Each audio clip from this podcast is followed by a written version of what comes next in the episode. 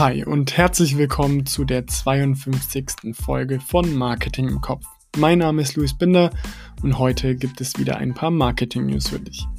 Heute sprechen wir über 1500 Drohnen. Wir sprechen darüber, was wirklich wichtig ist, wenn es um Kundenbindung geht. Wir schauen uns Lidls Parodie der Parodie an und wir schauen uns an, warum es Sinn macht, sich langsam aber sicher nach anderen Social Media umzuschauen, wenn man eine junge Zielgruppe hat und wie sich die View-Time bei Display-Ads und Video-Ads seit letztem Jahr verändert hat.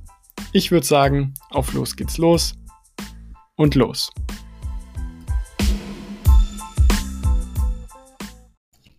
Interessant fand ich den Punkt, dass ja die Viewability-Werte besser waren, wenn die Anzeigen kleiner sind oder kleiner waren, sowohl auf dem Desktop als auch in der in den mobilen Versionen. Also das fand ich überraschend, weil eigentlich geht man ja davon aus, je größer, desto besser sozusagen.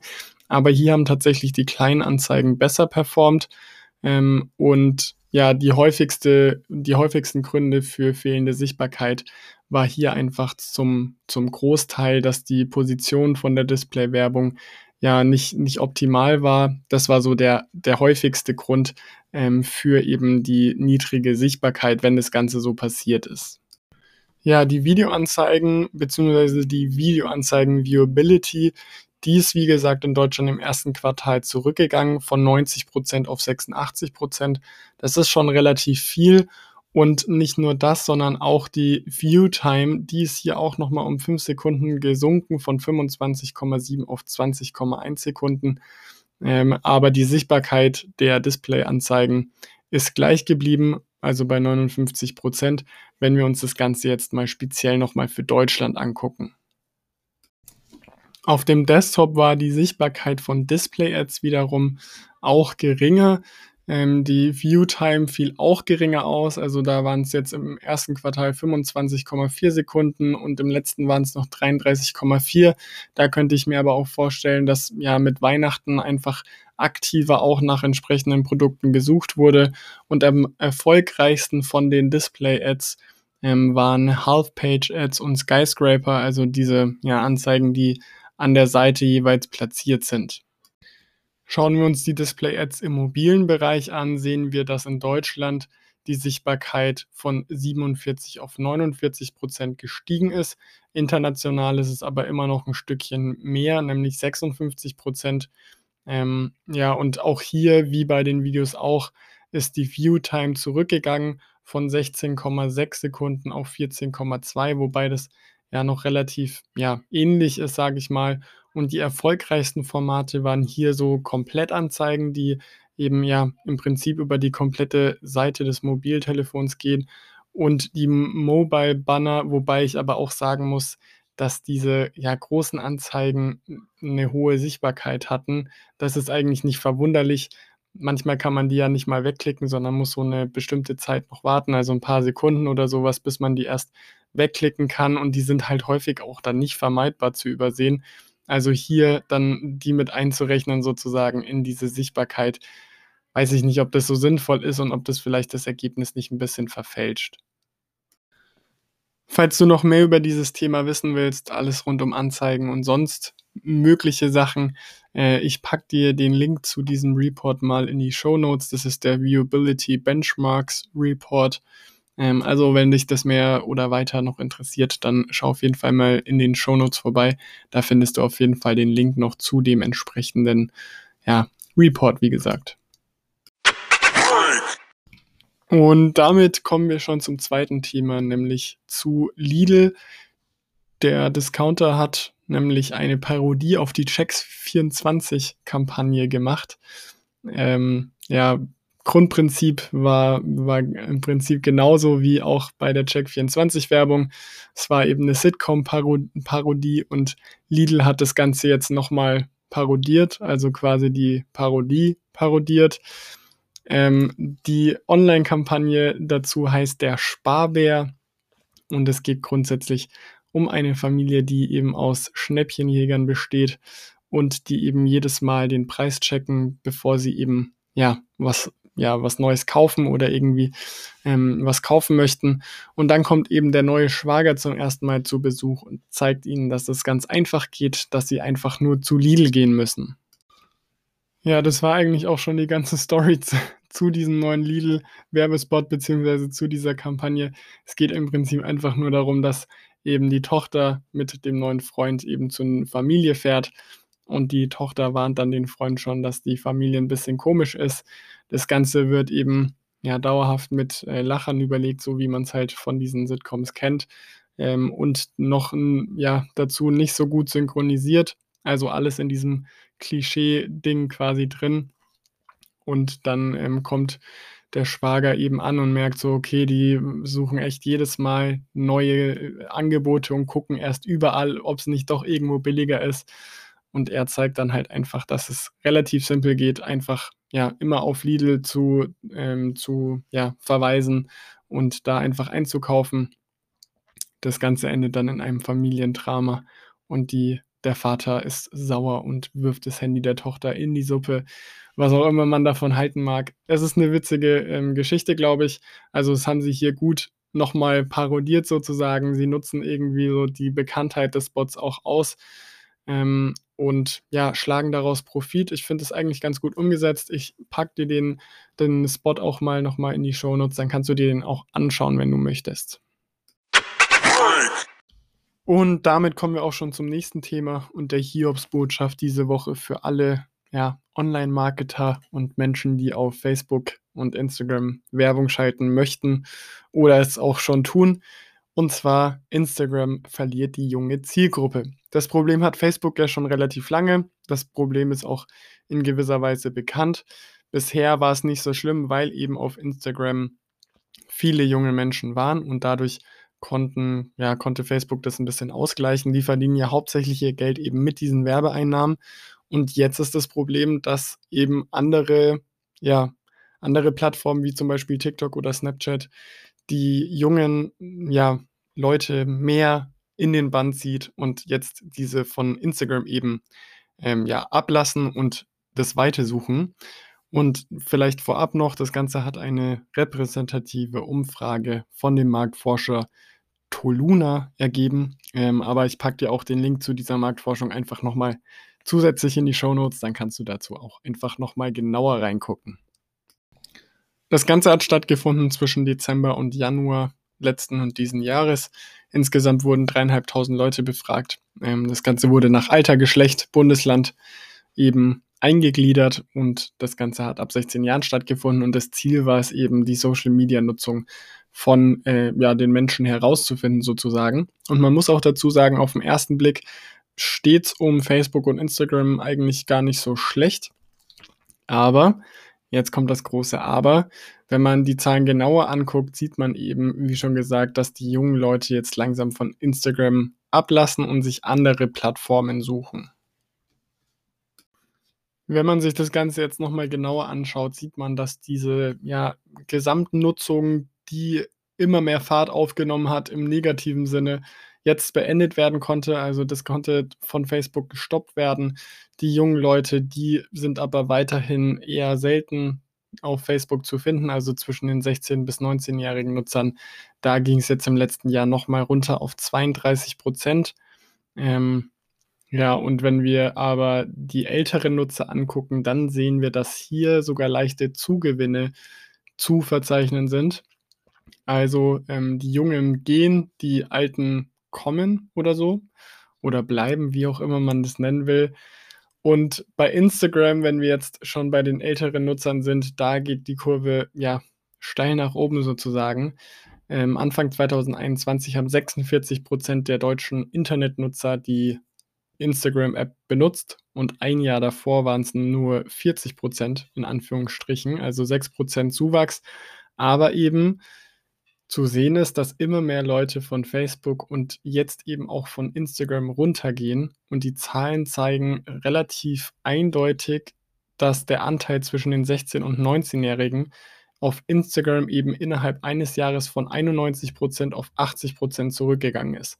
Also Instagram hatte zwar einen Zuwachs, also diese 6% in Deutschland, aber insgesamt, ja, sind die jungen Leute zwischen 16 und 19 Jahren eben um 11% zurückgegangen. Was heißt denn jetzt, die älteren Nutzer ja, nutzen Instagram mehr? Wenn wir uns mal speziell die 40 bis 49-Jährigen angucken, wie die Instagram nutzen, dann sehen wir, oder wie häufig sie Instagram nutzen, dann sehen wir, dass das Ganze innerhalb des letzten Jahres eben relativ sprunghaft angestiegen ist, von 35 auf 50 Prozent. Ähm, und auch bei den um die 30-Jährigen, da sieht's relativ ähnlich aus, nicht ganz so ausgeprägt, aber doch ähnlich. Also da ist es von 51 auf 63 Prozent gestiegen. Und wir sehen hier einfach, ja, die Plattform an sich wächst zwar und kann nach wie vor weitere Zuwächse für sich verzeichnen, aber die jungen Leute, die gehen dann halt eher zu TikTok oder mittlerweile auch Snapchat wieder. Das war ja auch mal ja, so eine kurze heiße Phase mit Snapchat, aber das kommt jetzt anscheinend wieder richtig und Instagram verliert die Nutzer hier ein bisschen. Ja, generell, es gibt jetzt wieder Leute, die schon vermuten, dass diese ganze Entwicklung sich noch beschleunigen wird in den nächsten Jahren und Monaten. Ähm, einfach weil, so wie es gerade aussieht, es sehr, sehr stark dem ja, Facebook im Jahr 2015 ähnelt, wo die Plattform zwar noch gewachsen ist, aber eher durch die Unterstützung der älteren Generation und nicht durch die jüngeren. Generell gibt es auch so, ja, es ist jetzt schwierig zu sagen, ähm, es gibt Aussagen, die eben hergehen und ähm, beschreiben, dass ungefähr alle sechs Jahre wirklich ein komplett neuer Wettstreit oder Wettstreiter in die Social-Media-Nutzung eintritt und da ein neuer Spitzenplatz sozusagen vergeben wird. Ich weiß nicht, ob man sich darauf so verlassen kann, weil je nachdem, wie die Sachen ja auch angepasst werden, haben sie, also Instagram hat ja relativ viel auch kopiert. Ähm, diese Story-Funktion von Snapchat sogar sehr, sehr erfolgreich. Da sind auch mittlerweile wirklich eigentlich alle anderen Plattformen mit dabei und übernehmen das halt auch. Also ich glaube, es ist zum einen schwierig, weil es eben darauf ankommt, was die ja, Plattformen dafür tun. Und zum anderen ist Social Media jetzt leider immer noch nicht so alt, dass man sagen kann, alle sechs Jahre ändert sich das Medium für die jungen Leute. Also ich glaube, da muss man ein bisschen mit Vorsicht dran gehen. Grundsätzlich kann man aber, glaube ich, schon hergehen und sagen, dass es jetzt eben ja andere Plattformen gibt, die eben auch Vorzüge haben. Also gerade TikTok zum Beispiel, das ist, glaube ich, für viele Leute echt einfach interessanter als Instagram mittlerweile. Vielleicht auch, weil es nicht so überladen ist und man, ja, ich weiß nicht, also das könnte ich mir persönlich vorstellen. Grundsätzlich sieht man halt jetzt, dass Facebook alleine einfach nicht mehr für ja, die Universallösung für Social-Media-Kommunikation ist. Also gerade wenn man sich anguckt, auf welchem Weg Instagram jetzt wirklich auf lange Sicht wohl zu schein seind, äh, zu sein scheint, so. Also Instagram ähm, und Facebook, das ist vermutlich nicht mehr die Lösung. Man muss jetzt wirklich gucken, dass man die entsprechenden ja, Social-Media-Kanäle herausfindet und die dann auch korrekt bespielt. Und das ist in dem Fall eben jetzt nicht Facebook vor allem, aber vielleicht auch bald nicht mehr wirklich Instagram. Wobei diese Aussagen ja auch immer bisschen schwierig sind. Also jetzt schon zu sagen, ja, Instagram ist es nicht mehr, das ist ja auch falsch. Man sieht einfach nur, dass eben diese ganze ja, Nutzung ein bisschen zurückgeht. Und das sollte man halt auch im Kopf haben. Und damit kommen wir heute leider schon wieder zu einer anderen Studie. Ähm, lasst es mich gerne wissen, wenn es zu viele Studien sind, aber ich finde, es gibt einfach so interessante Sachen, die da irgendwie vorgestellt werden und herausgefunden werden, ähm, deswegen finde ich es ganz interessant, aber lass mich gerne wissen, ob es für dich auch so ist oder ob du lieber wirklich mehr über die Marken wissen willst, was für Kampagnen, so wie jetzt zum Beispiel bei Lidl gerade gefahren werden und was da so aktuell ist. Melde dich gerne bei mir. Ansonsten äh, mache ich einfach so weiter, was mir gerade auffällt in der Woche und wo ich denke, das könnte für den einen oder anderen interessant sein. Jetzt aber eben, wie gesagt, zu dem neuen Thema und zwar geht es darum, was Marken wirklich brauchen, um Kunden langfristig zu binden.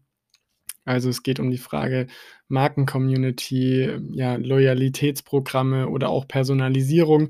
Was braucht man für die Kundengewinnung bzw. für die Kundenbindung wirklich? Ähm, was brauchen die Marken? Und ähm, wie schaffen es Marken vor allem auch, dass Produkte öfter als nur einmal gekauft werden? Damit hat sich die Innovationsfirma RGA ähm, auseinandergesetzt in einer globalen Studie und hat da dann eben sechs Erkenntnisse bzw. sechs Strategien herausgearbeitet, die für den einen oder anderen oder ja eigentlich für alle Markenverantwortlichen eigentlich ganz interessant sein könnten. Das Ganze wurde in neun Ländern durchgeführt. Ungefähr 16.000 Teilnehmer wurden befragt. Sechs Branchen waren ja vor allem vertreten. Das ist zum einen eben E-Commerce, Pflegeprodukte bzw. Körperpflege und Beauty, Verbrauchertechnologie und Verbraucherelektronik, Kreditkarten, Schnellrestaurants und Gesundheit und Fitness. Die waren da schwerpunktmäßig mit drin. Ähm, klingt aber so, als wären auch andere Branchen noch ja, Teil dieser Studie gewesen. Aber jetzt äh, lang genug zu den Hintergründen der Studie. Wir schauen uns jetzt mal an, was dabei rauskam. Beziehungsweise doch noch ein kleiner Hinweis am Rande. Ich packe dir die ähm, Studie natürlich in die Shownotes, dann kannst du auch nochmal selber reingucken und vielleicht findest du noch das ein oder andere Interessante für dich raus.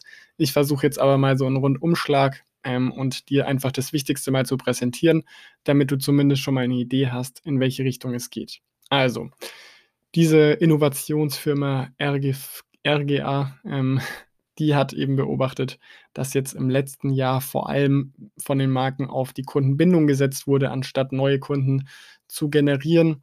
Und essentiell war hier eben, dass ja eine dauerhafte Beziehung zwischen Marke und Kunden aufgebaut wird, ähm, wobei man dazu sagen muss, ja, gut, ähm, das war schon relativ gut bekannt, aber die Grundvoraussetzung dafür, da sagen sie halt einfach, dass es die Fähigkeit der Marke ist, Konsumenten wirklich zu helfen, ja, in Anführungsstrichen Next Best Self zu erreichen.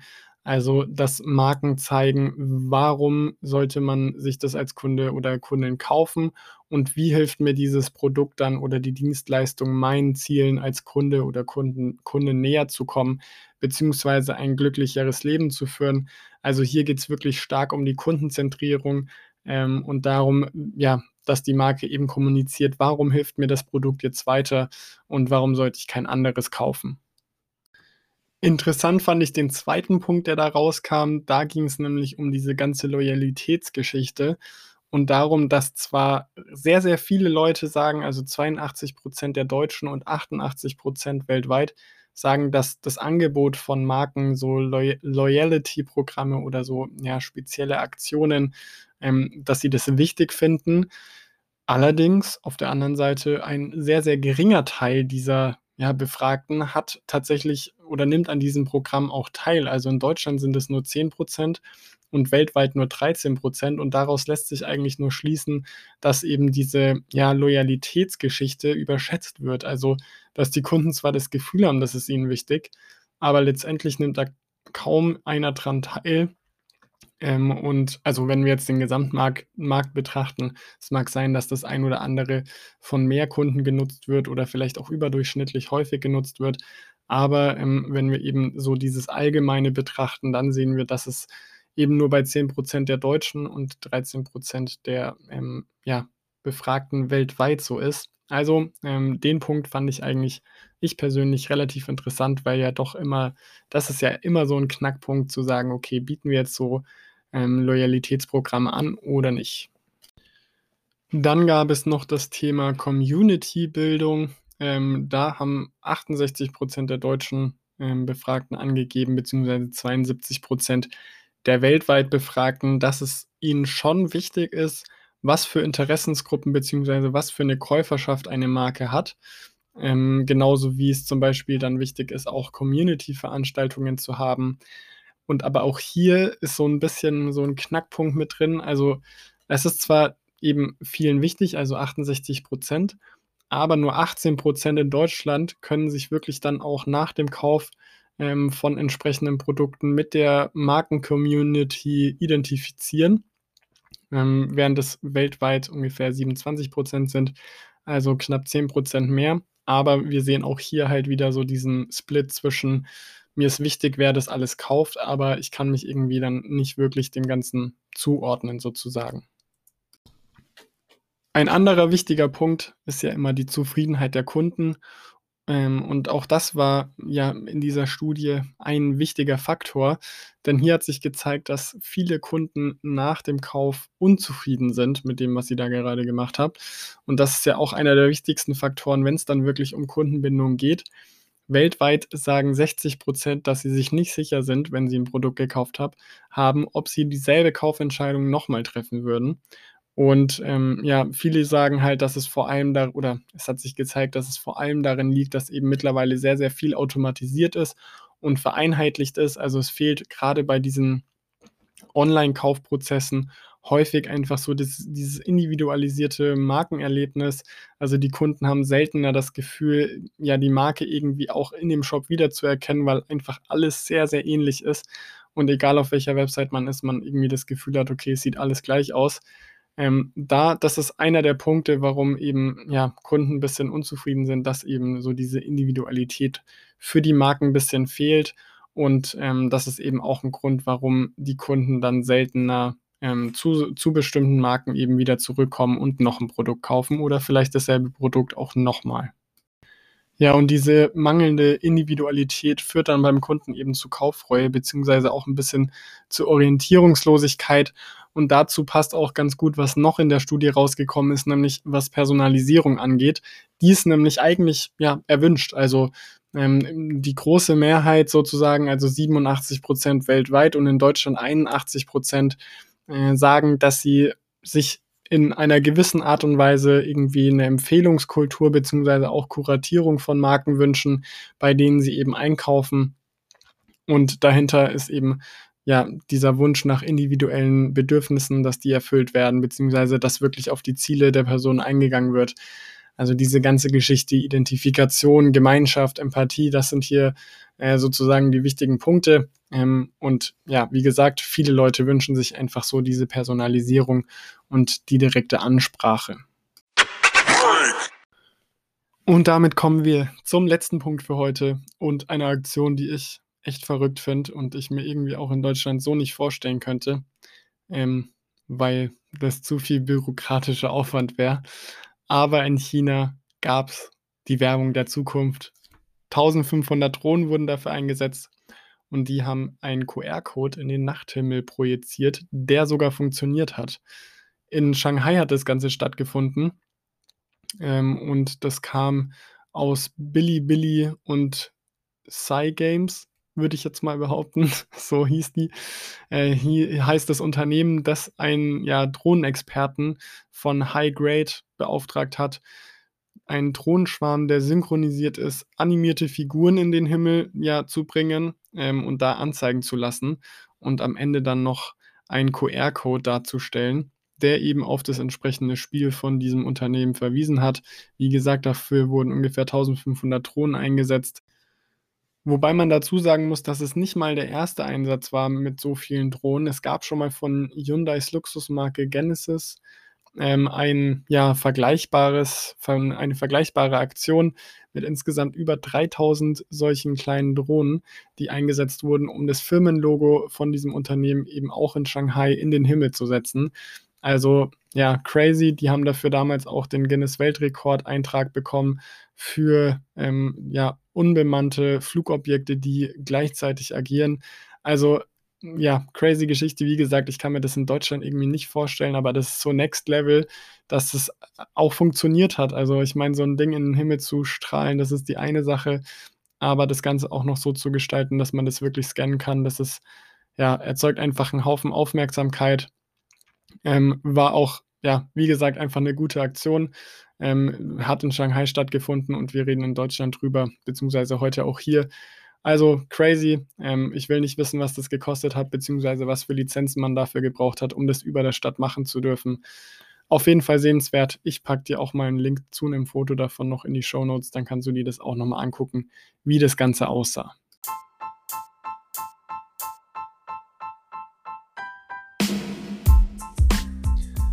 Das war's für heute auch schon wieder. Heute haben wir uns angeschaut, warum Facebook für Online-Werbung nicht mehr unbedingt die Universallösung ist und wir haben uns angeschaut, was wichtig ist, wenn es um Kundenbindung geht. Also es ging um Community-Bildung, Bonusprogramme und so weiter.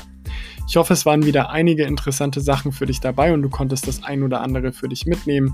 Wir hören uns wieder am Freitag zu einer weiteren Folge von Marketing im Kopf, wo es dann wieder mehr um die Strategie hinter dem Marketing geht. Wenn dir gefällt, was du hörst, dann lass gerne eine 5-Sterne-Bewertung da und vergiss nicht, den Podcast zu abonnieren und schreib mir gerne, was dir an der Folge am besten gefallen hat. Mich würde in dieser Folge vor allem interessieren, was du von der Drohnenaktion hältst und ob du dir sowas auch mal in Deutschland wünschen würdest. oder ob du dir denkst, na, so eine Punkt, Punkt, Punkt brauchen wir hier nicht. Ansonsten war es das heute von meiner Seite. Wir hören uns in der nächsten Folge. Mach's gut, bleib gesund und ciao.